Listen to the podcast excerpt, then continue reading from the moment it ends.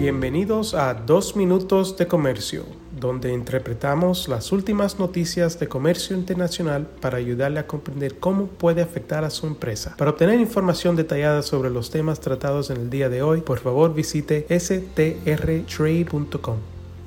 Soy Álvaro Ferreira, consultor independiente con Sandler, Travis Rosenberg y hoy es jueves 19 de octubre de 2023. El gobierno mexicano emitió un decreto el pasado 11 de octubre que provee amplios beneficios fiscales que buscan atraer inversión, tanto nacional como internacional, por relocalización o nearshoring de empresas en todos los estados y municipios del país. La Secretaría de Hacienda y Crédito Público de México indica que estos beneficios, que se enfocan en 10 sectores altamente exportadores, abro comillas, forma parte de la estrategia del gobierno de México para fomentar la inversión, cierro comillas, y se alinea con medidas previas. Los incentivos fiscales incluidos en el decreto se centran en dos aspectos esenciales. El primero es una deducción acelerada de inversiones que permitirá a empresas en los sectores de alta tecnología e investigación y desarrollo reducir sus bases imponibles a una tasa del 56%, del 56% al 89% durante un año. La Secretaría de Hacienda de Crédito Público indica que este incentivo está diseñado para aumentar la liquidez de las empresas y fomentar la reinversión. El segundo incentivo es una deducción adicional de un 25% que se aplicará durante tres años para cubrir los costos asociados con la capacitación del personal la Secretaría de Hacienda y Crédito Público, explica que esta medida, abro comillas, subraya el compromiso del Gobierno con la mejora continua de las habilidades y conocimientos de la fuerza laboral, promoviendo la innovación y la competitividad, cierro comillas. Los sectores que se beneficiarán de estos nuevos incentivos fiscales son los siguientes.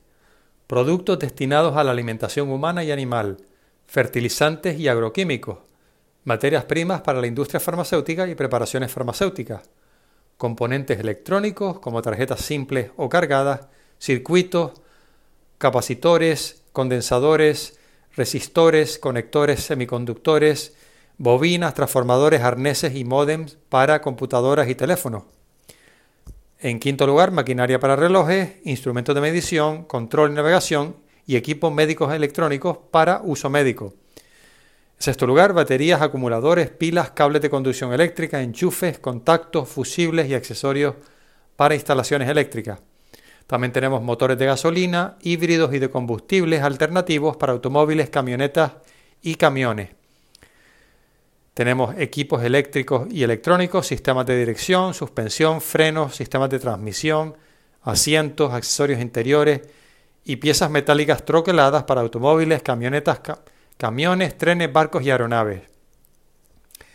En noveno lugar tenemos motores de combustión interna, turbinas y transmisiones para aeronaves y también equipos y aparatos no electrónicos para uso médico, dental y para laboratorio, material desechable de uso médico y artículos ópticos de uso oftálmico. También se proveerán incentivos para la producción de obras cinematográficas o audiovisuales cuyo contenido se encuentre protegido por el derecho de autor en los términos de la normativa aplicable, siempre que estas obras se exporten. Una de las claves de este decreto es que para beneficiarse el monto de los ingresos provenientes de las exportaciones de los bienes o de las obras cubiertas debe representar al menos el 50% de la facturación total de la empresa participante durante los ejercicios fiscales del 2023 y el 2024. Por ello y por otros motivos, existe la posibilidad de que estos incentivos infrinjan ciertas disposiciones multilaterales asumidas por México, como por ejemplo y entre otras, la prohibición en el acuerdo sobre subvenciones y medidas compensatorias de la OMC sobre subvenciones concedidas específicamente a una empresa o rama de producción o a un grupo de empresas o ramas de producción que estén supeditadas a los resultados de exportación. Este es un asunto que podría dar mucho que hablar en las próximas semanas y meses y que por lo tanto seguiremos muy de cerca. Un cordial saludo. Con profesionales en nueve oficinas, Sandler Travis Rosenberg es la firma de abogados más grande del mundo dedicada a asuntos legales de comercio internacional, aduanas y exportación.